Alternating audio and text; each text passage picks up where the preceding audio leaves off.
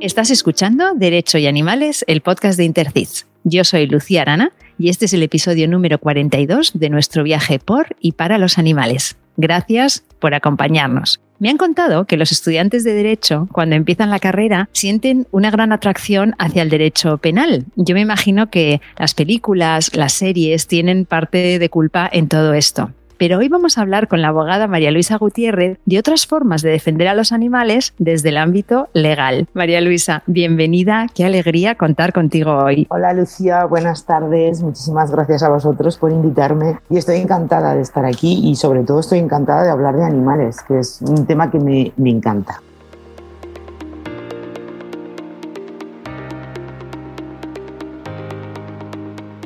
María Luisa, eres abogada en ejercicio desde 1988 y presidenta de la sección de defensa de los derechos de los animales del Real e Ilustre Colegio de Abogados de Zaragoza, el REICAZ. Eres mediadora, algo que me contabas que te gusta mucho hacer, y eres docente en cursos sobre normativa de protección animal en los ámbitos penal y administrativo, así como en cursos de formación de funcionarios públicos. También realizas asesoramiento jurídico general a ayuntamientos. Has contribuido a la redacción y desarrollo de ordenanzas municipales sobre protección animal. O sea, te sabes el tema del que vamos a hablar hoy muy bien. y has actuado como defensa en juicios de entidades locales y eres también miembro de Intercits. María Luisa, empezamos con las preguntas cortitas para conocerte un poco mejor. Y la primera es, ¿tus amigos dicen de ti que eres? Dicen muchas cosas, pero una cosa que, me, lo, me, lo, han dicho siempre es que soy muy vehemente, soy muy intensa. Es decir, me tomo muy las cosas muy muy a pecho, muy a la tremenda. Entonces, bueno, eso es algo positivo en algunos casos y a veces es negativo. A mí me dicen lo mismo, ¿eh? pero si a pesar de eso son amigos nuestros, por algo será. sí, algo tendremos, ¿verdad? Exacto.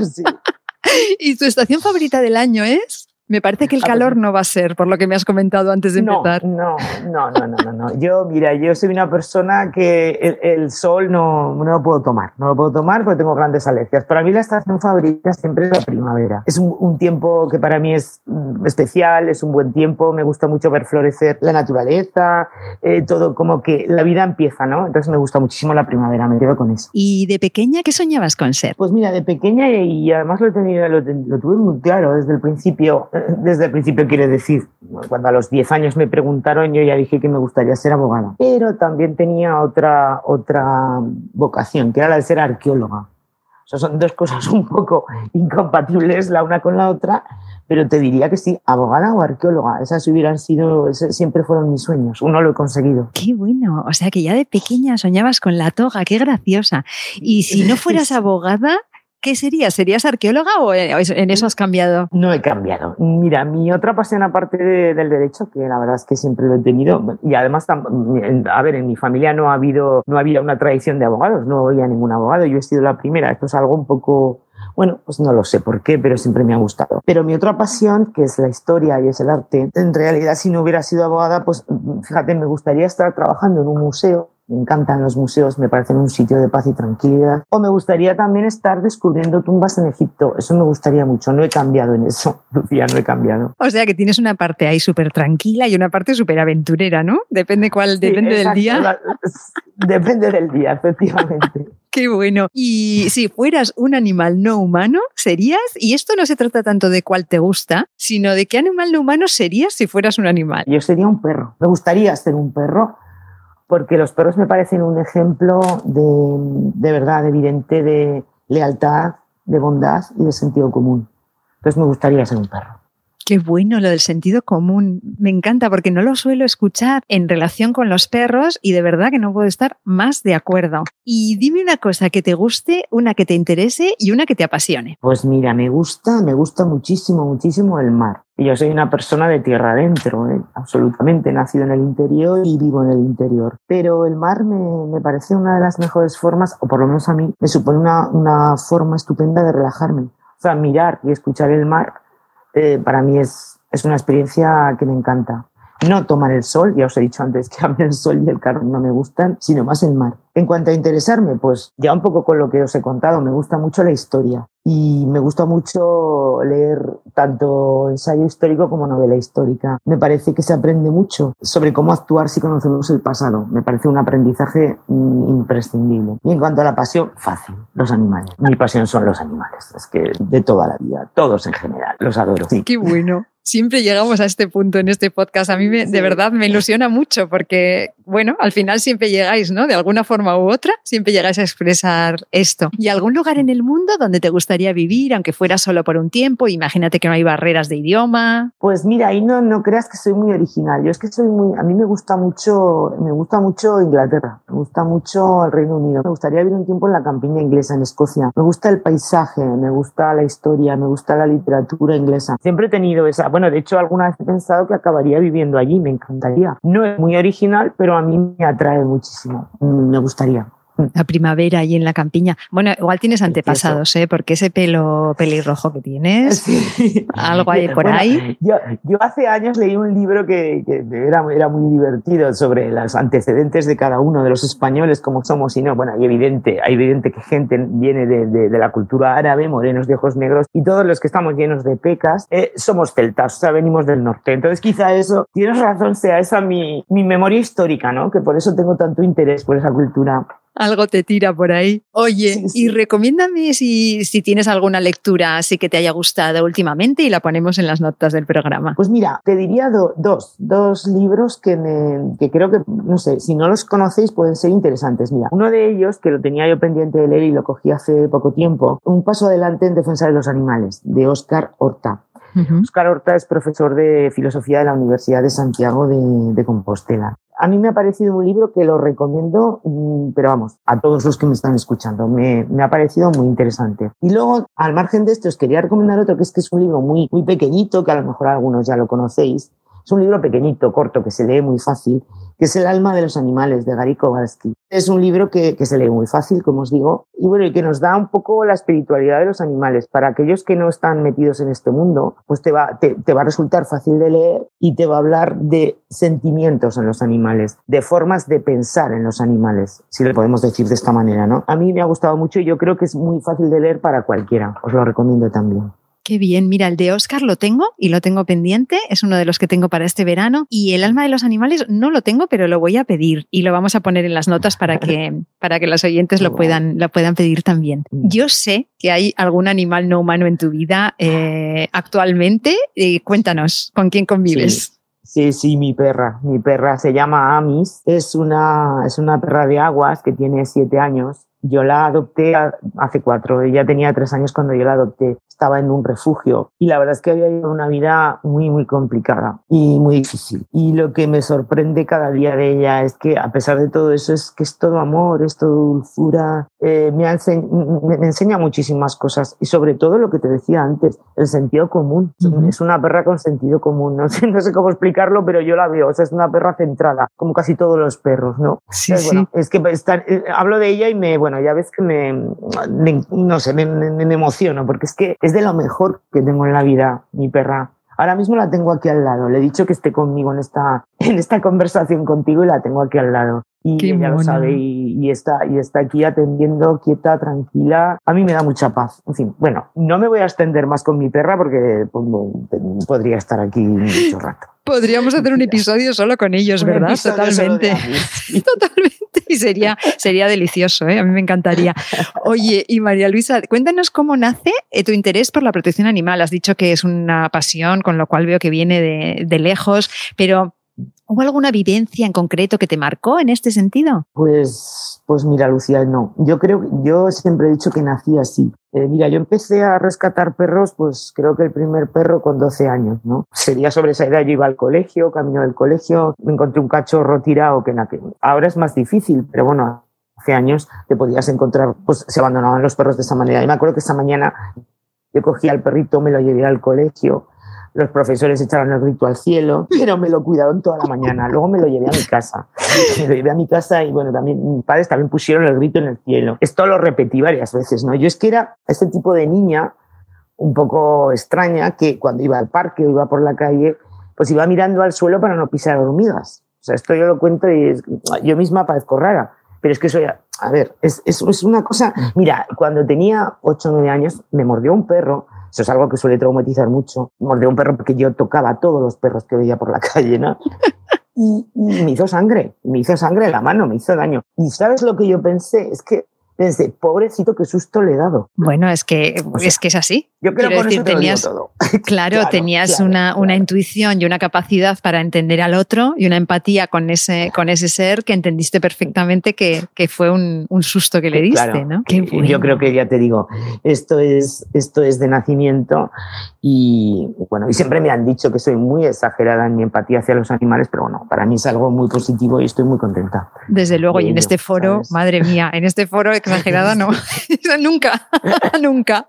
Oye, María Luisa, como estos podcasts a veces se escuchan y quizá dentro de mucho tiempo, puede ser que el tema que, que, ahora vamos a tocar un momento no esté de actualidad, pero en este momento en el que nosotros grabamos, estamos asistiendo a una situación preocupante en tu ciudad, en Zaragoza, con motivo del traslado de varios gatos, de gatos en varias colonias que llevaban mucho tiempo en la ciudad y que se han trasladado ahora a otros lugares. Lo que te quería pedir es si quieres comentar algo a título general sobre el asunto que sirva ahora y sirva también para dentro de un tiempo, me refiero, ¿no? Más que entrar en el tema en concreto, que tampoco es el tema del episodio, sí que me gustaría saber un poco tu, bueno, tu forma de verlo. Sí, mira, Lucía, la verdad es que aquí se ha planteado un tema, un tema difícil, ¿no? Con un par de colonias que hay, que hay aquí en Zaragoza, una de ellas que, bueno, pues ha sido objeto ese, ese terreno o esos terrenos en donde estaba ubicada la colonia, que además es en pleno centro de la ciudad, pues se han planteado, pues bueno, se, se van a hacer una, pues se ha urbanizado una serie de edificaciones y tal, con lo cual parece que peligraba, peligraba la colonia y además estaba muy cerca de las viviendas. Esa es una. Luego hay otra colonia, aquí en Zaragoza tenemos un, un maravilloso, un precioso teatro romano y allí había también otra colonia que hay muy pocos individuos, unos siete, pero que patrimonio de la comunidad autónoma exigía que salieran de allí, ¿no? Por,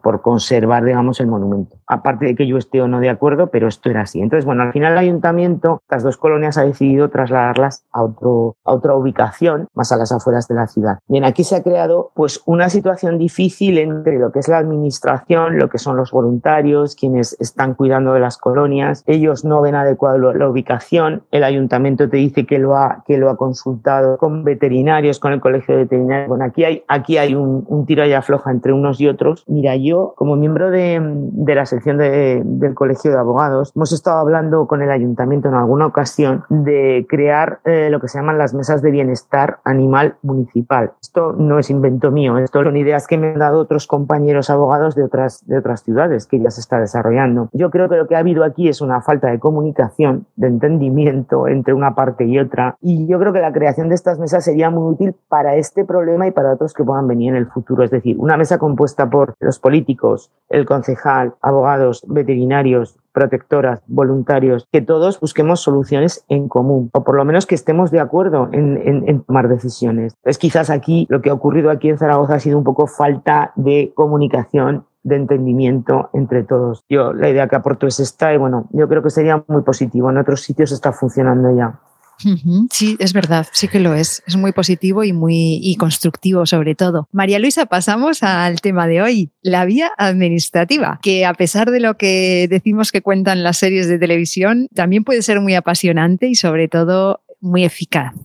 Entonces, te voy a poner el primer reto de la entrevista, que es que nos definas en una frase qué es la vía administrativa para alguien que no, que no sepa nada de derecho. Mira, yo te diría que cuando nos encontramos ante un caso de maltrato, de maltrato, de falta de asistencia en animal, de falta de cuidado, de abandono, sabemos que estas conductas de, de castigarse. En el caso de la protección animal tenemos dos ámbitos en el derecho. Lo que tú decías el, al principio, ¿no? El derecho penal y el derecho administrativo. El derecho penal parece que lo conocemos todos, es mucho más conocido y sabemos que, bueno, pues que ciertas conductas pueden constituir delitos. El derecho administrativo, más desconocido y más arduo en general, pues supone todas las normas que tienen las administraciones públicas para relacionarse con los ciudadanos, para relacionarse entre ellas, para solucionar conflictos. Eh, todos entendemos, o sea, que por ejemplo el derecho sancionador en las multas de tráfico todos lo entendemos, ¿no? Bueno, pues la protección animal sería un ámbito más. Yo os diría, ante un posible maltrato eh, animal podría ser delito, pero podría ser infracción administrativa.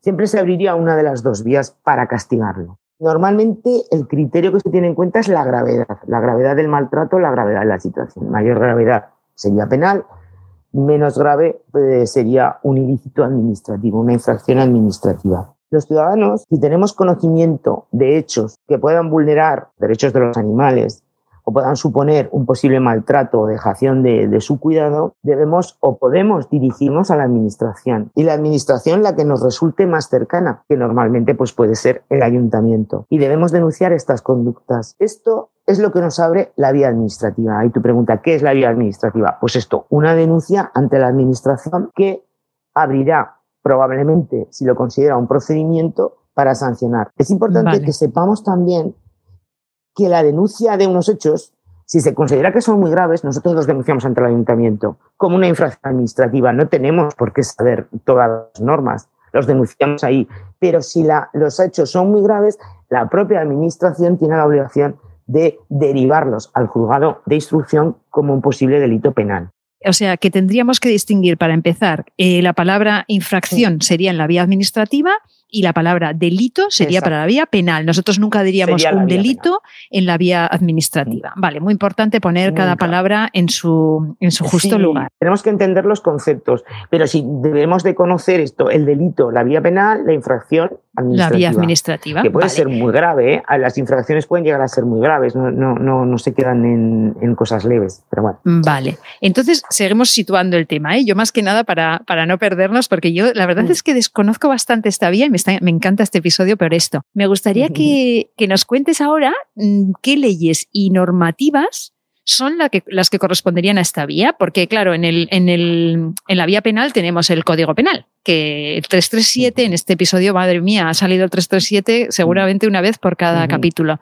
En la vía administrativa, ¿cuáles son las leyes o normativas que corresponderían a esta vía? Exacto, como tú dices, Lucía, en el, el derecho penal está muy claro, el Código Penal. Y además es del Código Penal, es de ámbito estatal, es decir, eh, penaliza las, las, actuaciones en todo el territorio de forma mm, igual. En la vía administrativa, el derecho administrativo, también tenemos normas que, que, establecen los procedimientos para sancionar conductas ilícitas, infracciones administrativas. Y esas normas detallan cuáles son las infracciones, cuáles son las sanciones, que pueden ser multas económicas o pueden ser de otro tipo. Lo que ocurre es que en materia de protección animal, centrándonos también en los animales de compañía o los que viven en el entorno humano, no hay una norma unificada como ocurre en derecho penal. No hay una norma unificada en, todo el territorio.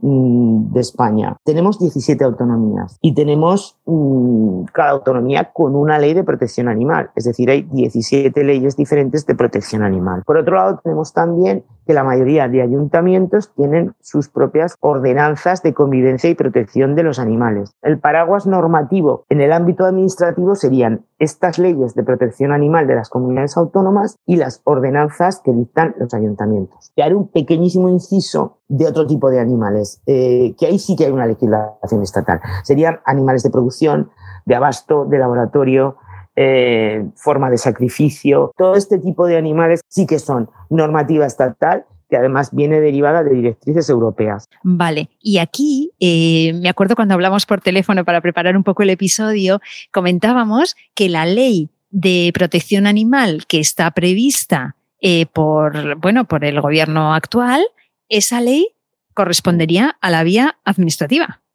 O sea, eh, sería una ley que no tendría nada que ver con el Código Penal. Estaríamos hablando de la vía administrativa siempre con esa ley, ¿verdad?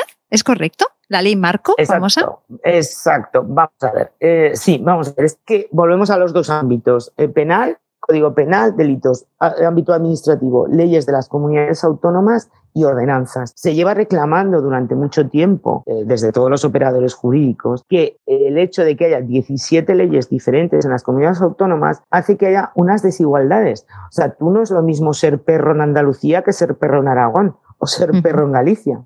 ¿Mm? O sea, porque las sanciones son distintas, las infracciones son distintas. Entonces, lo que se, se lleva siempre reclamando es una ley, digamos, marco, una ley que pueda abarcar a todo el territorio nacional con unos mínimos establecidos pues en cuanto a infracciones, sanciones y protección a los animales. Esa es la ley, la ley de bienestar animal que ahora se ha sacado, bueno, se ha sacado a información pública y esa es la ley que ahora parece que el gobierno está desarrollando. Ley muy necesaria ante la dispersión de 17 normas diferentes. También me interesa saber quiénes son las personas que actúan en este ámbito, es decir, los operadores jurídicos que normalmente intervienen en esta vía. No sé si son los mismos que la vía penal, en algunos casos sí y en otros no, o en algunos casos no directamente. En el procedimiento administrativo sancionador, de conductas de, maltrato. Toda la vía administrativa se desarrolla y se resuelve en todas sus fases por la administración. ¿Esto qué quiere decir? Que el procedimiento lo llevan funcionarios y que la resolución de los procedimientos la lleva el órgano competente, órgano que normalmente será el alcalde, o será el, consejero de la comunidad autónoma correspondiente o las personas en las que ellos deleguen. No hay operadores que intervengan aparte de la administración. Únicamente interviene es la persona la persona que hace la denuncia. En los casos de la vía administrativa, pues no es necesario que intervenga un abogado. La administración tiene la obligación, solo con la denuncia, de investigar los hechos y de llevar el procedimiento hasta el final. No obstante, también te diré que algunas veces esa obligación se olvida, digo entre comillas, se olvida por parte de las administraciones y hay que recordársela. Es decir, yo puedo denunciar alguna situación y que eso no, no tire para adelante, que la administración lo olvide. Es verdad que eso ocurre y eso es muchas quejas que me hacen a mí la gente que me dicen no sirve de nada denunciar. Sí que sirve. Lo que pasa es que a veces hay que insistir. Y a veces es bueno pues eh, que haya un abogado que esté encima. Pero bueno, en principio todo el procedimiento administrativo se desarrolla de oficio no haría falta la intervención de, ningún profesional, ¿vale? Vale. Y, pero, pero, por ejemplo, ¿las fuerzas y cuerpos de seguridad pueden intervenir en ambas vías? Sí, sí, sí, sí. A ver, las fuerzas y cuerpos de seguridad, claro, es que cuando te digo todo el procedimiento administrativo lo lleva, lo lleva la administración, ahí sí que incluyo a los cuerpos y fuerzas de seguridad del Estado. Lógicamente, en los ayuntamientos la policía, a la policía local. Muy importante. Eh, la Guardia Civil también tiene muchísimo peso a través del SEPRONA, ¿no? Entonces, ellos, claro, los, los, considero dentro del marco de la administración. Ellos sí que tienen que intervenir porque van a ser, la mayoría de las veces, receptores de denuncias, eh, receptores de las llamadas de los ciudadanos.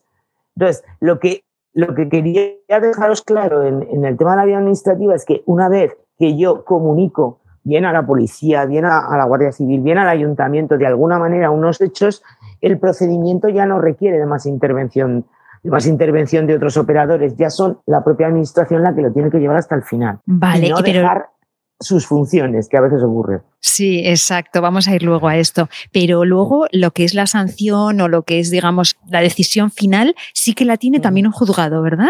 Hay juzgados de, de lo administrativo, o ahora me estoy liando yo. A ver, sí y no, te cuento. A ver, la vía administrativa, el procedimiento administrativo eh, se resuelve, como te he dicho, en vía administrativa. ¿Quién va a imponer la sanción?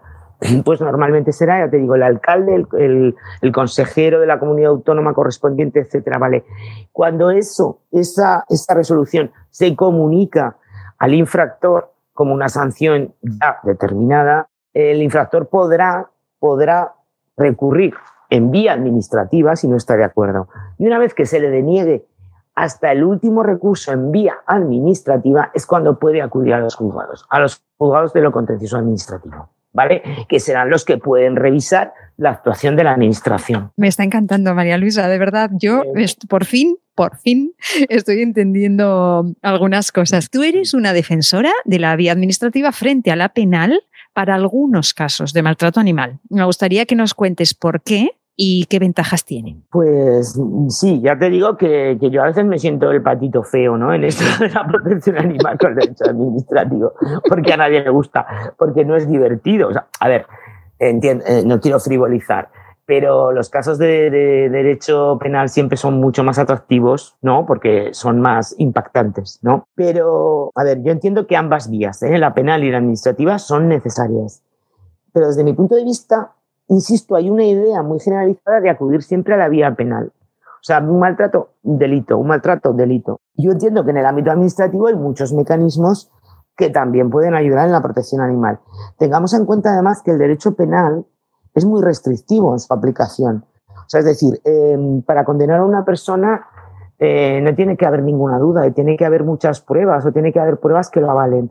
Entonces, a veces en el ámbito penal hay conductas de este tipo que se quedan eh, sin sancionar, pues por, pues por, falta de pruebas, por, porque un testigo no ha comparecido, en fin, por muchas razones. Otra cuestión es que la mayoría de, de, las sanciones que se ponen en vía administrativa a efectos económicos son mucho más altas que las que establece el derecho penal. Eso también es algo que a los infractores les puede, digamos, echar para atrás, ¿no? Otro factor que yo también pongo siempre sobre la mesa en el tema de, de la vía administrativa para los ciudadanos en general resulta mucho más sencillo, mucho más fácil ante la presencia de un maltrato, abandono, una situación que ellos consideren denunciable, pues es más fácil ir a tu ayuntamiento o es más fácil todavía llamar a la policía local que acuda, ¿no? Y que lo vea. Esto te abre ya la vía administrativa. Y además, otra, otra cuestión muy importante es que en esta vía administrativa siempre se van a poder tomar medidas provisionales para, eh, digamos, decomisar y proteger a los animales. Las medidas cautelares en el proceso penal también existen, pero también son más difíciles de tomar porque son más restrictivas. En el ámbito administrativo vamos a poder denunciar, vamos a poder llamar a la policía, vamos a poder pedir esas medidas. Y luego otra cuestión que también antes la un poco la he estado comentando. Si abrimos la vía administrativa y los hechos son muy graves, estamos forzando a la administración a que comunique al fiscal o al juez de instrucción esos hechos para un posible procedimiento penal por delito. Es decir, yo no, mm, creo que las dos vías son complementarias y que, pero que no debemos olvidar el derecho administrativo como una salida. A mí me parece que está poco, poco aprovechado. Sí, sí, desde luego y desde mm, esta parte, la mía, ¿no? Mi parte de la protección animal, ¿no? Que estamos como fuera de este, de este ámbito, es algo que realmente uno no, no, no tiene mucho en la cabeza por algún motivo que no sé, desconozco. Quizás porque este tema de los, del maltrato animal es algo relativamente nuevo y estamos empezando y mm. tenemos que ir como mm. aprendiendo todos un poquito más, ¿no? Antes hablabas de las multas de tráfico como un ejemplo de otros mm. temas de nuestra vida diaria en los que no nos cuestionamos eh, qué, es la vía administrativa la que, la que hay, ¿no? ¿Hay algún otro ejemplo en el que simplemente no dudemos y no pensemos rápidamente en ir a los, a los juzgados y tal, sino que vayamos ya directamente por la vía administrativa. ¿Se te ocurre alguno más? Pues es que, vamos a ver, la vida diaria, nuestra vida diaria mm, está muy ligada a la administración está muy ligada a la administración, aunque nos parezca algo lejano, ¿no? Entonces sí, pues te he puesto el ejemplo, no sé, de las multas de tráfico, pero bueno, es que el derecho administrativo sancionador es muy, es muy amplio. O sea, si yo en mi casa pongo la música a dos decibelios enormes a las dos de la mañana, pues me va a haber un procedimiento sancionador por ruidos, por la ordenanza de ruidos. Otro ejemplo, es decir, hay cosas que las tenemos muy claras, ¿no? O si yo saco la basura a la hora que no debo sacarla, me van a poner también una sanción, pues porque estoy violando la ordenanza de de, salud pública, ¿me entiendes? O sea, eh, hay cosas que las tenemos muy asumidas y que además las entendemos como algo lógico. Lo de la protección animal, no tanto. Quizá como tú dices, pues porque es algo nuevo, porque incluso en la vía penal está costando, cada vez, cada vez hay más condenas y más sensibilización, pero si en la vía penal está costando, pues en la vía administrativa también. Vamos con un ejemplo paso a paso. Mm, si te parece, explícanos cómo funcionaría una denuncia en vía administrativa con un ejemplo de algún tema de, maltrato animal. Te pongo un ejemplo. Eh, estamos en nuestra casa y vemos que el vecino de abajo eh, en la terraza tiene unos perros, esto es muy habitual que ocurra, ¿no? Perros en mala situación física, que no tienen agua o comida desde hace días, o que no se les ha sacado, o que, pues bueno, pues que no se les en fin, que no se limpia el recinto, que los vemos que realmente lo están pasando mal. Esta situación supone una infracción de la ordenanza municipal y también probablemente de la ley de protección animal de la, de la comunidad autónoma en la que nos encontremos, ¿no? Probablemente una infracción de las dos normas, de la ordenanza y de la ley. El primer paso eh, sería formular denuncia. Eh, ¿Y cómo la formulamos? Bueno, se puede hacer una denuncia escrita y presentarla ante el ayuntamiento, pero quizá lo más sencillo sea hacerla mm, de una forma verbal. Se puede llamar a la policía local para que eh, sean testigos de esos hechos o se puede acudir a la policía local y de forma verbal exponerlo. Es muy, muy importante en el tema de las denuncias administrativas que intentemos documentar lo que estamos viendo. O sea, con fotografías o con vídeos. O sea, hacemos una fotografía de los animales, rodamos un vídeo con el teléfono. Tengamos en cuenta que ahora los vídeos y el soporte fotográfico pueden ser prueba tanto en un juzgado como ante la administración, ¿eh? en un procedimiento sancionador. A partir de ahí, a partir de que nosotros ya hemos hecho esa denuncia, que no requiere grandes cosas, puede ser, ya os digo, verbal, hemos comunicado unos hechos y será, por ejemplo, el ayuntamiento el que decida iniciar el, el procedimiento. Y nosotros, como denunciantes, no vamos a tener más participación en el procedimiento. Simplemente hemos denunciado los hechos y ahí nos quedamos. Por eso aquí sí que me gustaría explicaros la, de forma muy simple la diferencia entre el denunciante y el interesado. El denunciante es quien, quien ha comunicado los hechos. El interesado, en cambio, es el que puede tener derechos sobre la resolución que se dicte. Os pongo el ejemplo más claro. Imaginaros que esos perros de la terraza que estaban ahí y que, y que estaban en malas condiciones y lo hemos denunciado, esos perros estaban ahí depositados por su propietario, pues los había dejado a un amigo, a un conocido, con plena confianza de que los iba a cuidar. Y resulta que no los ha cuidado. Bueno, pues en ese procedimiento, el propietario de los animales sería una parte interesada, primero porque es el propietario y porque sería afectado por la resolución que se dicte. También pueden ser interesados, esto es importante, todas las asociaciones, las protectoras, eh, asociaciones de, pues, de juristas dedicados a la protección animal. Todos estos entes también serían interesados porque una de sus fines es la protección animal. Entonces, es muy importante la diferencia entre denunciante e interesado. Al denunciante mmm, solamente se le informa y no siempre de si se ha iniciado procedimiento o no. Nada más. En cambio, el interesado tiene el derecho a ser notificado de todas las resoluciones, de todos los actos administrativos que se vayan dictando en el procedimiento y también, muy importante, como interesado puede pedir medidas provisionales para los animales, pues que sean llevados a un sitio, que sean cuidados, que sean retirados de quien les está maltratando. Eso es muy importante. Un segundo paso, una vez que ya hemos hecho la denuncia y ya sabemos, o sea, tenemos la conciencia si somos denunciantes o interesados, un segundo paso sería comprobación de los hechos. Esto es algo que ya tiene que hacer la administración de oficio, lo que os decía, es un procedimiento que lo empieza la Administración y lo debe impulsar ella misma. Tiene que realizar todas las actuaciones necesarias para el examen de los hechos. Tiene que dar trámite de alegaciones al presunto infractor. El procedimiento administrativo tiene unas normas y unas garantías que siempre deben ser respetadas y debe ser escuchado al infractor. Hay que darle audiencia. Es lo que llamamos dar audiencia, trámite de alegaciones. De todo esto, de todo este procedimiento, que al final se derivarán unas responsabilidades o no, si existen, habrá una sanción y en todo el proceso, como os digo, solo van a poder intervenir los interesados. A mí me, han comentado muchas veces asociaciones o personas, personas de ciudadanos que se preocupan y hacen una anuncia, me dicen, no, es que luego no me han, no me han comunicado nada, no me he enterado de nada, no me han dicho nada. Bueno, es que esto es así. Al denunciante no hay por qué comunicarle nada. No me extiendo más, Lucía, no sé si ha quedado.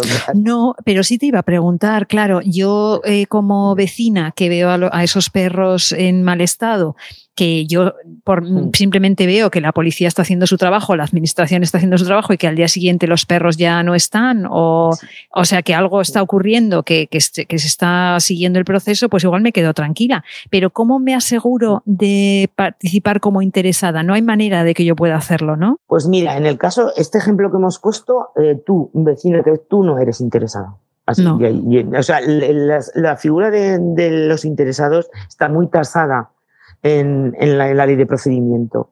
O sea, interesado es todo aquel que tenga eh, intereses o que sea afectado por la resolución. Tú no vas a ser afectada por la resolución que se dicte a ti no te va a afectar si al señor de abajo le ponen una sanción, una multa o no se la ponen. En cambio, sí que hay esas figuras que yo siempre alguna vez cuando se hacen denuncias procuro arrastrar o procuro llevar a alguna asociación preceptora, porque ellos siempre están legitimados. O sea, siempre que en los fines sociales o en los estatutos sociales de las asociaciones, también hay asociaciones de juristas, que, que, los ponemos en nuestros fines sociales. O sea, la defensa, la protección animal, con que ese, eso es este, en los estatutos sociales, ya se te considera como interesada en cualquier procedimiento de maltrato animal. Vale, vale, pero entiendo eso es. Entonces no es que tú te etiquetes como interesada, que yo ya me diga, oye, yo quiero ser interesada. No, no. no, no Esa etiqueta se te pone dependiendo del papel que tengas en esa situación. Vale. Efectivamente. O, por ejemplo, el caso que eh, lo que te comentaba de, de, esos perros que están en la terraza, que a lo mejor los tiene un señor ahí en esa terraza porque se los ha dejado el dueño y se los ha dejado para cuidar en la creencia de que, bueno, pues de confianza de que lo va a hacer. Sí, una residencia, imagínate. o, en una residencia canina, exactamente. Imagínate que los dejas allí y luego te los encuentras en un estado lamentable. Bueno, pues ahí el propietario sería interesado. Lo que pasa es que otra cosa es que en estos temas de maltrato animal, desgraciadamente, normalmente quien inflige el maltrato es el propietario. Es el propietario o el poseedor de los animales. Con lo cual, la figura del interesado propietario es, difícil de localizar, eh, o sea, es difícil de encontrar, porque suelen ser los que infligen el maltrato. Vale.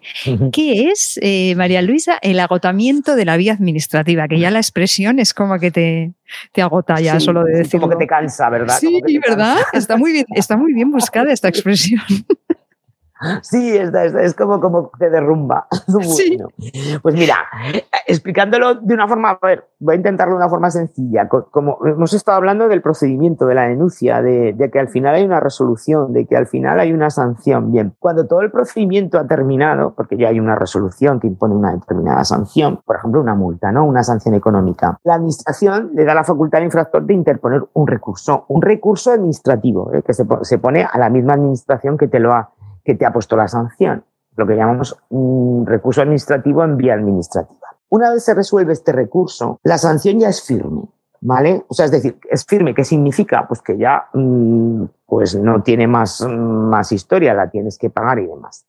Pero en este caso se permite al, al infractor acudir a los tribunales en este caso sería a los, a los juzgados de lo contencioso administrativo, para que los juzgados revisen ese procedimiento administrativo, esos hechos y esa sanción. Para poder acudir a los tribunales, a los juzgados, es necesario que el proceso administrativo esté completo, incluidos recursos, y que la sanción sea firme en vía administrativa, es decir, que ya no se pueda recurrir. Esto, todo esto que te he dicho es lo que llamamos agotar la vía administrativa. Tú no puedes acudir al juzgado si todavía te queda una, un recurso en vía administrativa, si todavía la administración te da la posibilidad de recurrir.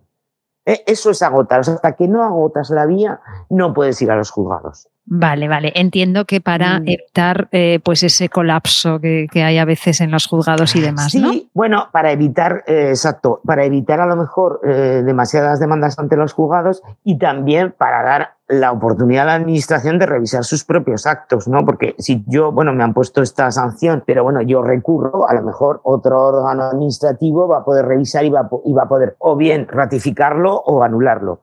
También te digo que los recursos administrativos casi nunca prosperan. ¿eh? O, sea, la administración dice A y el segundo dice A y el tercero dice A. Y al final, si cambia, van a ser los Q.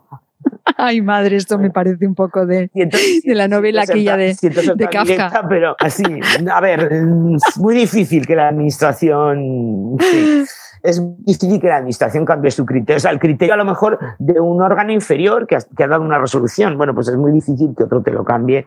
Incluso muchas veces el recurso que tenemos es el recurso de reposición que se pone ante el mismo órgano que te ha dictado la resolución. ¿no? Con lo cual, imagínate. imagínate que van a cambiar de, de, idea, pues no. Exacto. Pero bueno, nos, nos exige la, la, ley, nos exige que para acudir a un juez, a un juez contencioso administrativo que revise este caso, pues nos exige que agotemos esa vía, que agotemos todos los recursos ante la administración. Entendido. Qué bien. Oye, y también mientras preparábamos el, el, capítulo, tú me comentabas que como que no están claras, como que hay cierta confusión en la competencia en materia de maltrato animal. ¿A qué te referías con esto? Respecto a las competencias, eh, no quiero, a ver, hay, que tener en cuenta la Constitución, no quiero ser muy dogmática, pero tenemos que tener en cuenta que las competencias del Estado y de las comunidades autónomas se reflejan en los artículos 148 y 149 de la Constitución. Bien, el tema de la protección animal no aparece en ningún título de esos dos artículos, es decir, no está designado a ninguna de las administraciones. Eh, muy brevemente decir que el Tribunal Constitucional ha dicho que la protección animal es un tema transversal de todas las administraciones, es decir, tanto estatal como autonómica como local, que las políticas públicas de protección animal corresponden a todas las administraciones. Entonces, bueno, aunque no haya una competencia específica, eh, las administraciones lo han estado asumiendo las comunidades autónomas como eh, medio ambiente, los ayuntamientos como competencia de medio ambiente urbano es decir, que bueno, que se está un poco eh, no existiendo esa designación específica, porque en el año 70, no, en los años 70 no, nadie se preocupaba de la protección animal, ni siquiera nuestra constitución, Pero bueno, es evidente que alguien se está haciendo cargo, las comunidades autónomas, los ayuntamientos, y esperemos que el Estado con la nueva ley de bienestar animal. Por eso las competencias no están claras, simplemente porque no existía esta, este título de competencia. O sea, es un tema tan, tan nuevo. Estamos viviendo una época en la que es, es, muy, es muy emocionante, ¿no te parece? Estar viviendo en esta época como... Eh,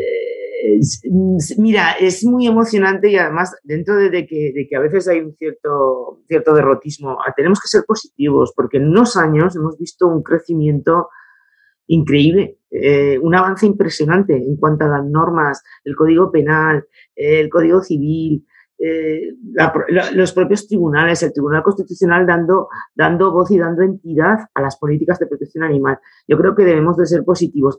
Hay mucho por delante que hacer, mucho, pero tenemos que ser positivos porque el avance ha sido, bueno, los últimos 15 eh, años ha sido espectacular. Totalmente de acuerdo. María Luisa, este episodio no lleva título de ningún caso en concreto, pero sí te quería preguntar alguno que por algún motivo te haya interesado o te haya marcado. Mira, te voy a decir, en el ámbito administrativo, mm, a diferencia de lo que ocurre con la vía penal, no, no, no hay muchas sentencias, no hay mucha jurisprudencia, porque son casos que no llegan, eh, no, no, suelen llegar al juzgado, llegan muy pocos. Pero por ilustrar, voy a intentar ser breve, pero ilustrar un poco todo lo que hemos hablado en esta conversación, eh, te comento un tema que se me planteó hace un par de semanas. Imagínate, situación, un ciudadano sin domicilio fijo eh, que deambula por las calles, que ejerce la mendicidad y que además sufre adicción al alcohol. Eh, una persona compleja. Este hombre va siempre, esto te estoy hablando de una ciudad de aquí de, de la Comunidad Autónoma de Aragón, este hombre va siempre acompañado de dos perros pastores alemanes. Estos perros son conocidos en la ciudad porque han sido retirados por los servicios municipales varias veces, pero este hombre siempre volvía a recogerlos. Hace unos tres meses, en pleno casco urbano, este hombre empezó a propinarles una paliza a los dos, a los dos perros. Eh, dándoles en la cabeza con palos, dándoles patadas. Los pobres perros además no reaccionaban, cosa muy habitual en animales maltratados. Los viandantes llamaron a la policía local, la gente que pasaba por la calle, y le, increparon ¿no? ¿Qué, estaba haciendo. Bien, eh, cuando llega la policía local, este hombre y los dos perros ya se han marchado, no los han podido retener. Esto fue denunciado por una protectora ante el juzgado de instrucción pidiendo el decomiso de esos animales, que se los localizara y se les decomisara. El juzgado no adoptó ninguna medida. No adoptó ninguna medida porque además no sabía quién era el señor, no se hicieron más investigaciones. El hombre ha continuado desaparecido durante un tiempo hasta que hace tres semanas un conductor que iba por la carretera vio un pastor alemán y a los pocos metros vio otro pastor alemán. Resultaron ser estos dos pastores alemanes de este señor. Este hombre llamó a la Guardia Civil para que los recogiera. La Guardia Civil no podía recogerlos en ese momento porque era fin de semana y no había instalaciones públicas para recogerlos, tema que también daría mucho que hablar. Y entonces fueron llevados a una protectora, una protectora que se hizo cargo de ellos. Este señor los llevó. O sea, una persona, pues, pues que hay que agradecerle eh, el acto que hizo. Allí fueron tratados por veterinarios. Allí se determinó que sobre todo uno de ellos, muy mayor, con enfermedades, que no podía caminar, con desnutrición, bueno, estaban muy mal los dos. El propietario de los perros los localizó, porque siempre los localiza, y fue con una actitud muy violenta a la protectora, exigiendo que se los devolvieran. Evidentemente la protectora se negó porque era objeto de un maltrato evidente. Bien, pues ante esto el hombre acudió a la Guardia Civil. O sea, el señor se permitió acudir a la Guardia Civil. La Guardia Civil eh, requirió a la protectora para que los entregara bajo apercibimiento de un delito de apropiación indebida. Esto puede resultar chocante, pero es que es así. Si tú te quedas unos perros que no son tuyos y no estás amparado en ningún título para quedártelos, es una apropiación indebida. En ese momento es cuando contactan conmigo. Y aquí un poco os digo con todo lo que hemos visto, lo que yo en ese momento hice.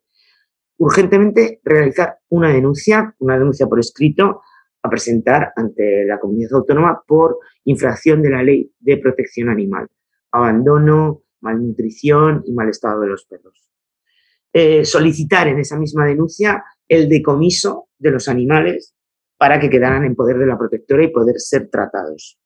Todo ello con informes veterinarios que presentamos y asimismo se solicitaba eh, la condición de interesado de esta protectora, como hemos visto, interesado por su fin social, ¿no? Aparte de que estaba teniendo a los perros en depósito. Esta denuncia fue comunicada también al ayuntamiento para que la policía local estuviera avisada. Bien, esta actuación ha paralizado la entrega de los animales a este individuo en tanto se resuelve la medida provisional y continúa el procedimiento. Este es el típico caso en que la jurisdicción penal no puede actuar porque no tiene los mecanismos no es lo suficientemente grave, pero la vía administrativa sí puede solucionar el problema. Qué buen ejemplo. Si os parece interesante, a mí me parece interesante. Muy buen ejemplo, claro. Se ha visto claro, muy claro. Veremos cómo, cómo, termina el caso, mantenernos informadas y ya lo, y ya lo pondremos en, en, redes. Sí, hermano, pero, pero, pero veis el tema que yo, que yo te decía de que, de que a veces se desconocen estas vías y que la Guardia Civil cuando te está diciendo, oye, que si te quedan los perros en una profesión indebida, lo están haciendo bien, aunque nos parezca chocante. O sea, devolverle los perros a un maltratador. Claro. pero es que para quitar los perros a un maltratador tiene que haber una resolución, o bien judicial, que en este caso no se hizo, o bien administrativa de decomiso. Entonces, yo creo que este ejemplo ilustra, o sea, ilustra muy bien lo que hemos estado hablando en esta, en esta conversación. Totalmente, totalmente. Y te quería preguntar, eh, hace unos meses eh, organizábamos con el IPA, que tuvimos aquí también a Irene Torres hablando del IPA, y mm. con Intercits organizábamos un curso precisamente eh, sobre este tema de procedimientos sancionadores en materia de protección animal. Y la verdad es que, bueno, hubo una buenísima acogida de ese curso. Me gustaría que nos dijeras cómo ves a las administraciones a nivel de formación, tú como formadora, están muy verdes. ¿Cómo los ves? Pues mira, Lucía, sinceramente yo creo que falta, falta mucha, mucha formación. Hay bastante desconocimiento de la normativa, hay bastante desconocimiento de los mecanismos que pueden utilizarse en esta materia. Eh, esto que estamos comentando, las medidas cautelares de los decomisos, tenemos que tener en cuenta que en muchas administraciones quienes instruyen y tramitan eh, los procedimientos de, protección animal, de maltrato animal, pues no tienen formación en la materia. Y además tenemos que pelear con una mentalidad que todavía persiste de lo que yo llamo es, bueno, si solo son perros. No, esto, mm, no sé si me entendéis lo que quiero decir. O sea, a veces no se le da la importancia porque son animales. Todavía tenemos esa mentalidad. Esa mentalidad todavía existe en muchos agentes que trabajan en la administración, en muchos funcionarios. Eh, la protección animal por parte de la administración y de las fuerzas y cuerpos de seguridad del Estado no puede depender nunca de la empatía del funcionario o del agente de policía. Es decir, la gente que es más empática va a poner más interés y los que no lo son, pues digamos que no lo van a poner tanto. Debe tenerse muy claro que no perseguir una infracción puede acarrear responsabilidades administrativas o incluso patrimoniales, tanto de la Administración como de los, de los miembros que la forman, de los funcionarios, de los políticos, del alcalde, eh, del concejal. Yo siempre lo recuerdo. Por ello es muy fundamental la formación.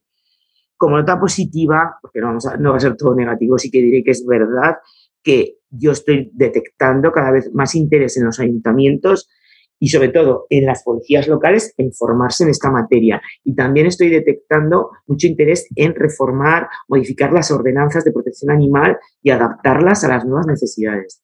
Pero vamos, eh, es necesaria todavía mucha más formación. En eso, en eso estamos. Oye, y bueno, ya como para ir cerrando, y como no podía ser de otra manera, con tu experiencia, me gustaría que nos des algún consejo para esas personas, nos has dado ya ¿eh? unos cuantos a lo largo del episodio, pero para personas que nos escuchan y que están pensando pues en eso, en proteger a los animales desde el ámbito legal. Pues mira, eh, mi consejo, que es el que repito siempre, es que aprovechemos todos los mecanismos que tenemos a nuestro alcance, a las personas que eh, pues, pues somos sensibles al tema del maltrato animal Cualquier, cualquier ciudadano debería de hacerlo, pero tampoco se le puede exigir a todo el mundo. Si somos testigos de una acción eh, contra un animal, un testigo en nuestro entorno cercano o en la calle cuando vamos caminando, a veces lo vemos, incluso tenemos que denunciarlo. Debe ponerse en conocimiento de la policía, de la policía local, que es lo más sencillo, o de la Guardia Civil, según en el ámbito territorial que nos encontremos. Nunca nos dejemos llevar por el derrotismo que muchas veces yo observo pensando que, bueno, no se va a hacer nada con nuestra denuncia, ¿para qué la voy a poner? Eh, igual que si vemos una agresión a una persona, a nadie se nos ocurre no hacer nada y todo el mundo estaría dispuesto a, a denunciarlo, debemos tener la conciencia de que con los animales es exactamente igual y saber que nada es inútil, porque si crece el número de denuncias, también estamos obligando a las administraciones a destinar muchos más medios para la protección animal. Entonces, eso es lo que me gustaría a mí aconsejar a las mm, personas. qué interesante. ese punto de vista, muy bueno.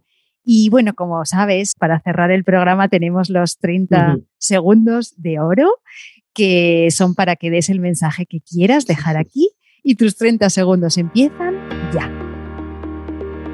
En España sabemos que existe una tradición terrible respecto al trato que se infringe a los animales. Y para muchas personas es algo normal porque han convivido con ello, ellos, sus padres y sus abuelos.